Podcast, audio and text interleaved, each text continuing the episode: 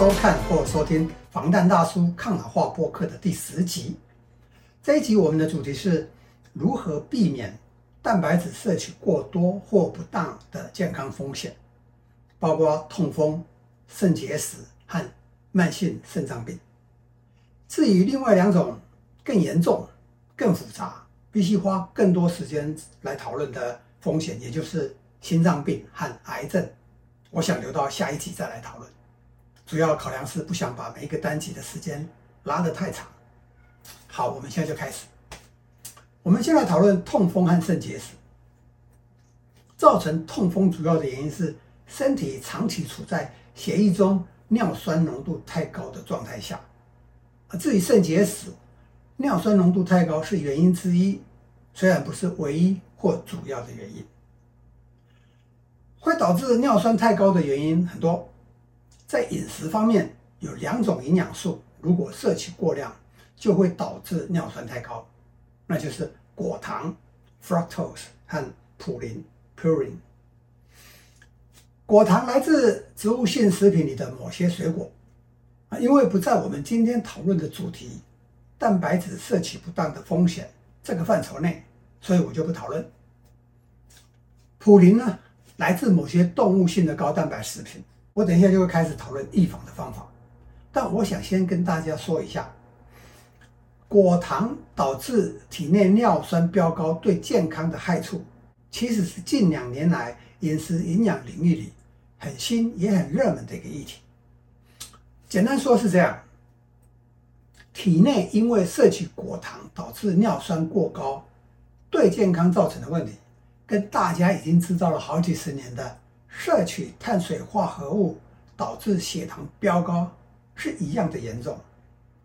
有兴趣的朋友可以去读两本今年二月才刚出版的书，啊，分别是《Drop Acid》by David Perlmutter，还有第二本《Nature Wants Us to Be Fat》by Richard Johnson。啊，这两本书的链接我都会放在 show notes 里头。好，所以要避免痛风跟肾结石。除了高果糖的食物以外，就是要避免吃太多的高普林食物，主要就是某些动物性蛋白质的食物。高普林含量的食物主要包括所有含酒精的饮料，尤其是啤酒。某些鱼和贝壳类，包括凤尾鱼、沙丁鱼、飞鱼、淡菜、鳕鱼、干贝、鳟鱼，还有某些肉类。包括培根、火鸡、小牛肉、鹿肉，还有所有的动物内脏。普林含量中度的食物主要包括螃蟹、龙虾、牡蛎，也就是蚵仔和虾子，还有牛肉、鸡肉、鸭肉、猪肉和火腿，也是属于中度普林含量的食物。大家如果在网络上用中文搜索，啊，可以找到不少所谓的高普林食物的清单。但我看了好几篇以后，觉得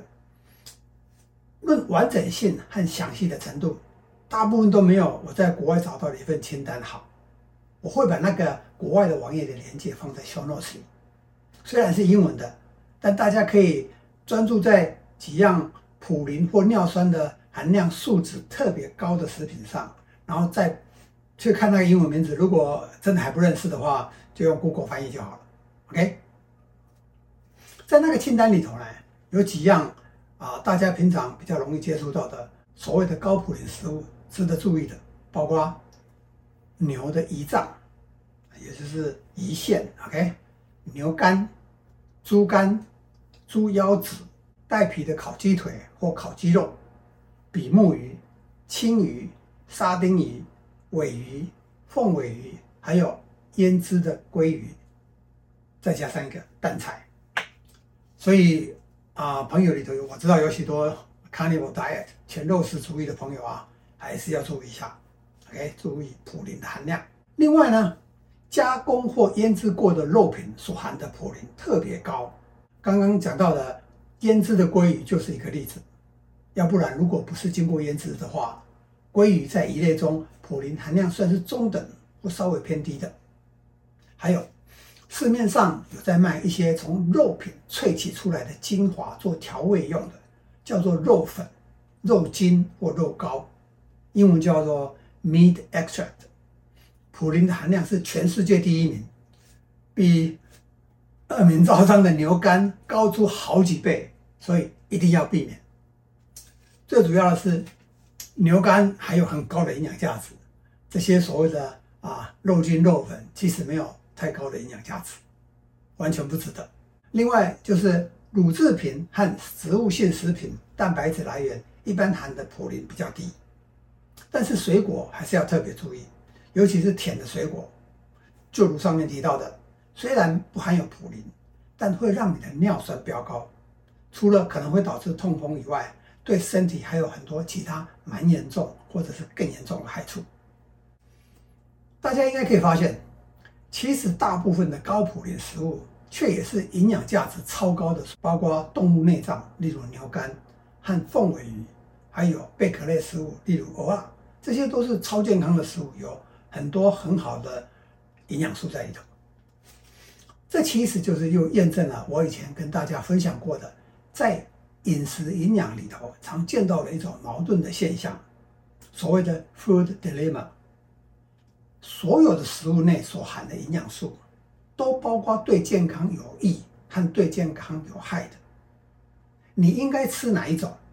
摄取量应该多少？要看你的目标、体质。还有当下的身体状态才能决定，没有任何一种食物是完全没有任何所谓的反营养物质 （anti-nutrient） 的，只是含量多少的问题。的确是有少数几种食物是正面营养素远远超过反营养物质，那就是所谓的超级食物 （superfood）。洛梨就是其中一个例子。这也就是说呢，如果你要把食物内的普林量尽量压低，那你在其他方面的营养素摄取很可能就会偏低，你也许不会有痛风或肾结石，但有可能会因此付出其他的健康代价。所以我的建议是，普林食物的摄取量只要不是超高，而且不是天天如此，偶尔偏高的普林可以透过同时或立即食用几种可以降低尿酸的营养补给品来加以控制。这里我分享四种。第一种可以降低尿酸的营养补给品是酸樱桃，英文叫 tart cherries。酸樱桃跟樱桃不太一样啊，虽然是类似的品种，但对降低尿酸的效果啊，你不要去吃一般的樱桃，非常甜啊。酸樱桃 tart cherries 有分浓缩盐汁和口服定两种，我都试过，浓缩盐汁的比较贵。但口服定的效果好像也不会比较差。酸樱桃对降低尿酸的效果，我亲身验证过，的确有效。大约一年半前吧，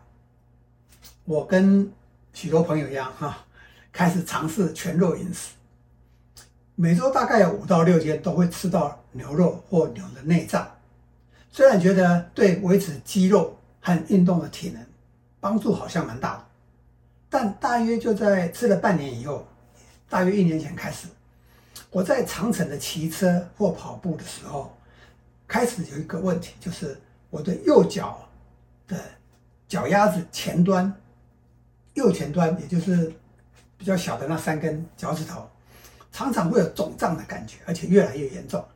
这是以前从来没有发生过的。虽然我确认过那不是痛风，但也属于。尿酸过多可能造成的问题之一，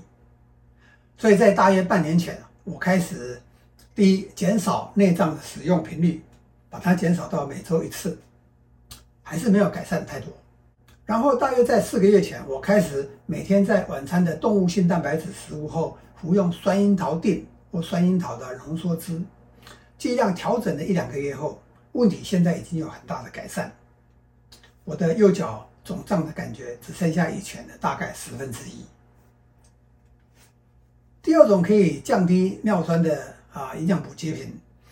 就是蛋白质分解酵素。在蛋白质含量比较高的那一餐，同时食用蛋白质分解酵素，尤其是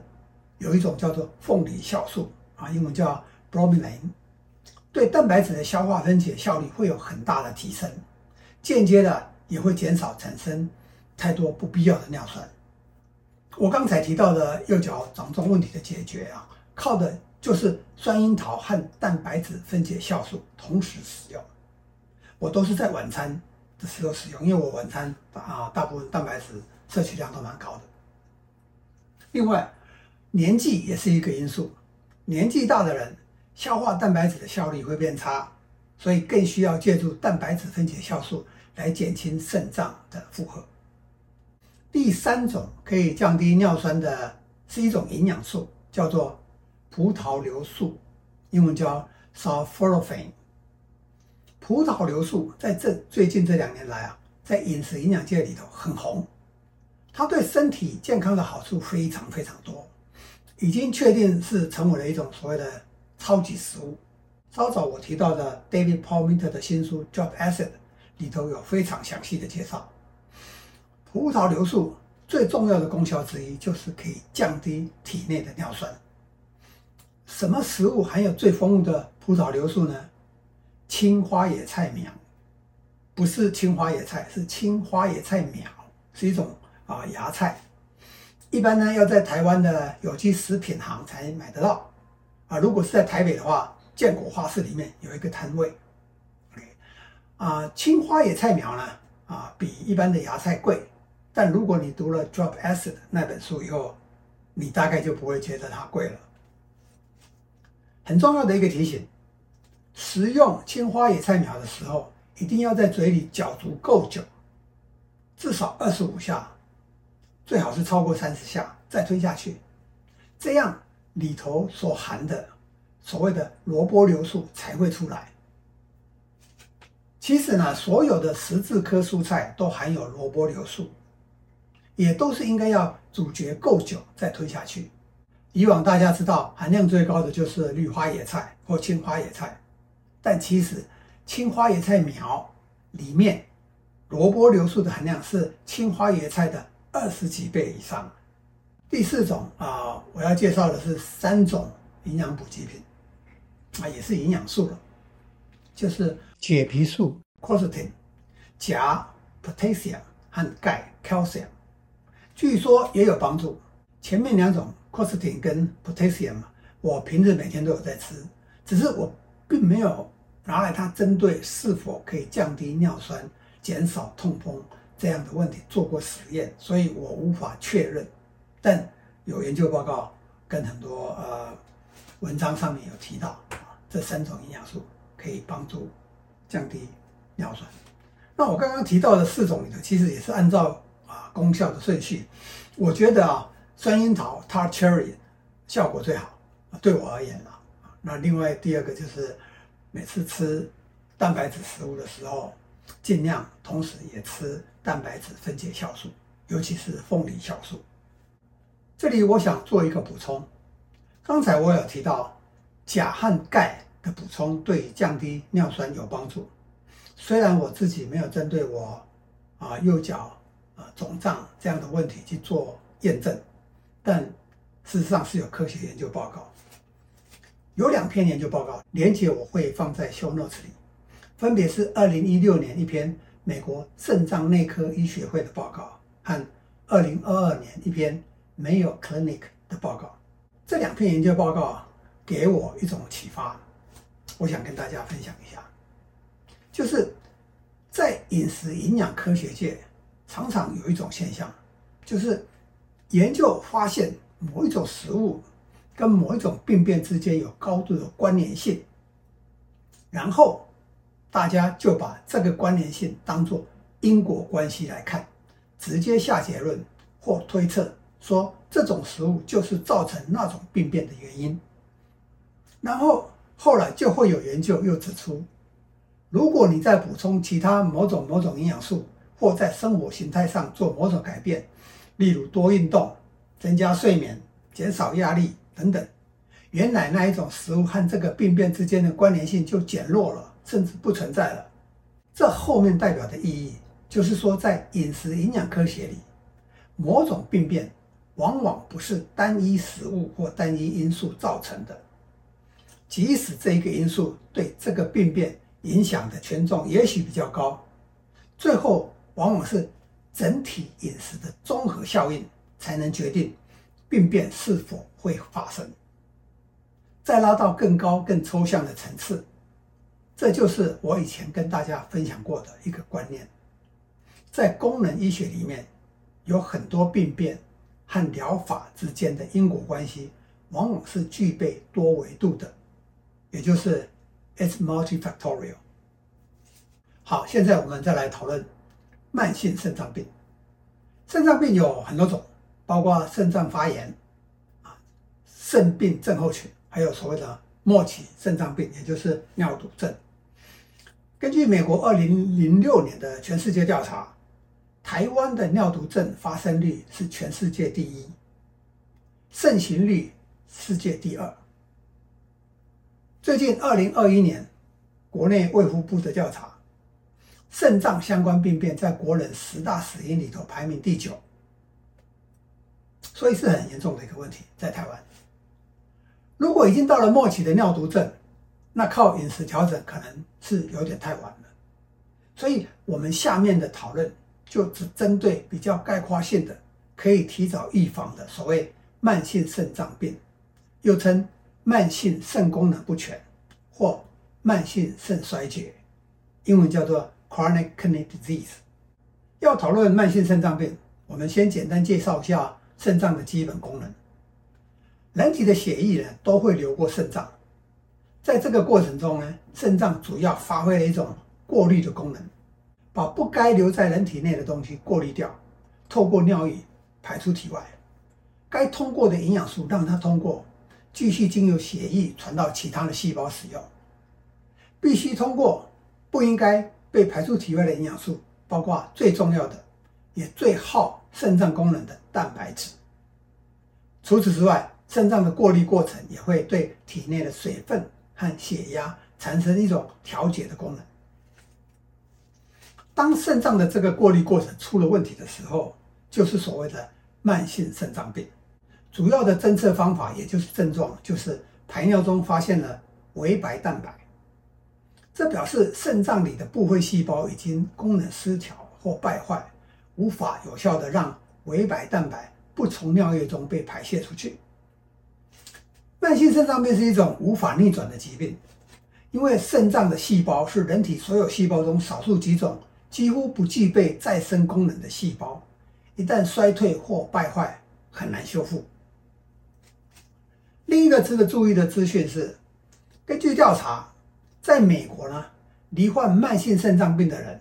有百分之五十是同时或原先就有高血压问题的，还有糖尿病病患里有百分之三十后续会罹患慢性肾脏病，所以慢性肾脏病和高血压及糖尿病之间的高度关联性是很关键的一个问题。慢性肾脏病的直接病因就是。肾脏细胞受损，有点像是肌肉受伤后，肌肉的细胞有了疤痕，所以肾脏过滤的功能就降低了。医学的研究已经证实，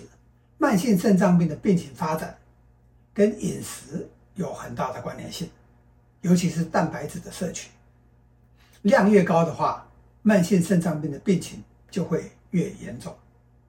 所以已经有慢性肾脏病的人。蛋白质摄取量越少，病情就会好转一些，虽然无法根治。这里面的机制其实也不难懂，在三种巨量营养素——脂肪、碳水化合物和蛋白质里，蛋白质的消化和吸收是最耗费时间和能量的。经由血液传到肾脏过滤，肾脏也要花费很大的力气。蛋白质越多，肾脏细胞的工作量越大，长期下来，肾脏就比较容易出问题。重点来了，这样就能证明高蛋白质的摄取就是导致慢性肾脏病的起因或导火线吗？那倒未必，因为已经有研究证明，降低蛋白质的摄取量可以改善慢性肾脏病的病情。这个方法。似乎只有在已经罹患了慢性肾脏病的人身上才有效。对没有肾脏病的人，尤其是新陈代谢健康的运动员，每天蛋白质摄取量往往超过每一公斤体重两公克，是一般人的每天建议摄取量的一点五到两倍，甚至更多。长期下来，肾脏也都没有问题。证实这一点的一份研究报告很重要，我会放在 show notes 里头。另外，我本身就是一个活生生的例子，I am a walking example to testify that。所以呢，如果你已经罹患慢性肾脏病，就必须控制蛋白质的摄取量，这样才能减缓病情的恶化。这一点很重要，因为上面讲过了，慢性肾脏病无法逆转，你只能让它不要继续恶化。最重要的问题是，是什么导致慢性肾脏病，也就是肾脏开始出问题的呢？目前医学上其实还没有一个确定的说法。二零一零年呢，由哈佛大学医学院和公共卫生学院共同发表的一篇针对饮食和慢性肾脏病关联性的研究报告指出，单只是高蛋白的摄取。跟慢性肾脏病没有关联性，但蛋白质、脂肪和盐分三种都是高摄取量的话，跟慢性肾脏病就有较大的关联性。这表示呢，慢性肾脏病的起因跟整体饮食的综合效应有关，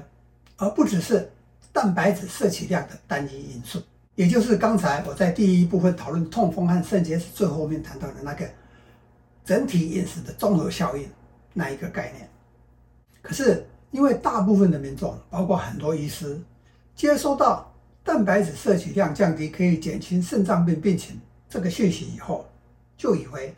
高蛋白质摄取量就是导致肾脏病的起因，这是很可以理解的一个推论，但却完全不符合科学。根据上面提到那个慢性肾脏病跟高血压还有糖尿病的关联性来看，我个人的猜测是，高血压和糖尿病是导致慢性肾脏病的起因之一，不是唯一啊，之一。有没有可能高血压导致肾脏细胞在过滤的过程中耗损率提高了？这只是我的猜测。我这个假设后面的另外一个原因是，为什么？高运动量的运动员，平日蛋白质量的摄取是一般人的一点五到两倍之多，却很少有得到慢性肾脏病的案例。高运动量运动员的共同特点是什么？就是新陈代谢比较健康，比较没有高血压和糖尿病的问题。另外，也有研究报告指出，把摄取的蛋白质食物从动物性改成植物性后，慢性肾脏病的问题，也就是病情就会改善。这种看法我会相信，因为就如我们在上一集播客中讨论过的，植物性食物的蛋白质在氨基酸的完整性 （amino acid profile） 和吸收率 （bioavailability） 原本就比动物性食品低低很多，所以这些研究报告里比较同样分量的动物性蛋白质和植物性蛋白质食物，吃进人体。最后到达肾脏的氨基酸种类和分量已经很不一样了。来自动物性食物的氨基酸会比较完整，总量也会比较多，所以对肾脏来说负荷就比较大。也就是说，把蛋白质来源从动物性换成植物性，基本上跟最开始提到的做法，减少蛋白质的摄取量是一样的效果，不是什么重大的发现。所以我的看法和建议是这样，总共有三点：第一，单只是蛋白质摄取量的适度增加，不会导致慢性肾脏病的发生。如果你的身体现况和目标让你觉得必须增加蛋白质摄取量的话，可以根据播客第八集里的一些指导原则，适度地提升你的摄取量。第二，如果你的运动量够大，因为提高蛋白质摄取量而导致肾脏问题的风险会更小。补充说明一下，不管是有氧或无氧运动，我对运动量够大的一个简单判断方式就是每周训练四到五次，每次至少四十五分钟，最好超过一个小时。其中有两三次训练后隔天早上，你还会有轻微肌肉酸痛的感觉。第三点，如果你已经有慢性肾脏病或其他的肾脏问题，就必须更保守地控制蛋白质的摄取量，而且上面提到的可以帮助避免痛风和肾结石的四种营养补给品，最好也要服用，才会有帮助。但这里有一个很重要的眉角，当你开始减少蛋白质摄取量的同时，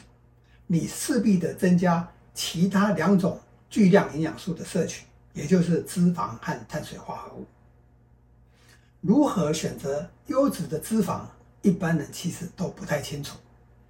很容易就吃了更多不健康的油脂。碳水化合物呢，原本就应该限量，怎么样去增加都不是一个好主意。所以增加碳水化合物和脂肪的摄取，一般人很容易踩到地雷。短期内也许肾脏问题恶化速度减缓了，但长期下来，可能就多了一堆其他的新陈代谢疾病的问题，例如高血压和糖尿病，到最后你的肾脏还是无法躲过灾难。好，这一集我们就聊到这里，简短一点。下一集我们再来好好讨论如何避免摄取蛋白质过量或不当，可能导致的两种更严重的风险。心脏病和癌症。谢谢大家的收看或收听，我们第十一集再见。如果您觉得这个播客集分享的资讯有价值，欢迎您订阅我的频道，并推荐给您的亲友，帮助我去帮助更多的人。感谢您的支持。特别声明，我是美国认证的健康教练 （Health Coach），但我不是医师，也不是营养师。这一个播客集和防弹大叔播客频道上所有的播客集分享的资讯，仅供您自我学习的参考，请勿把这里任何资讯的分享当成医疗或咨询行为。如果您有任何健康上的问题或症状，请找有证照的医师或营养师尽快帮您治疗或看诊。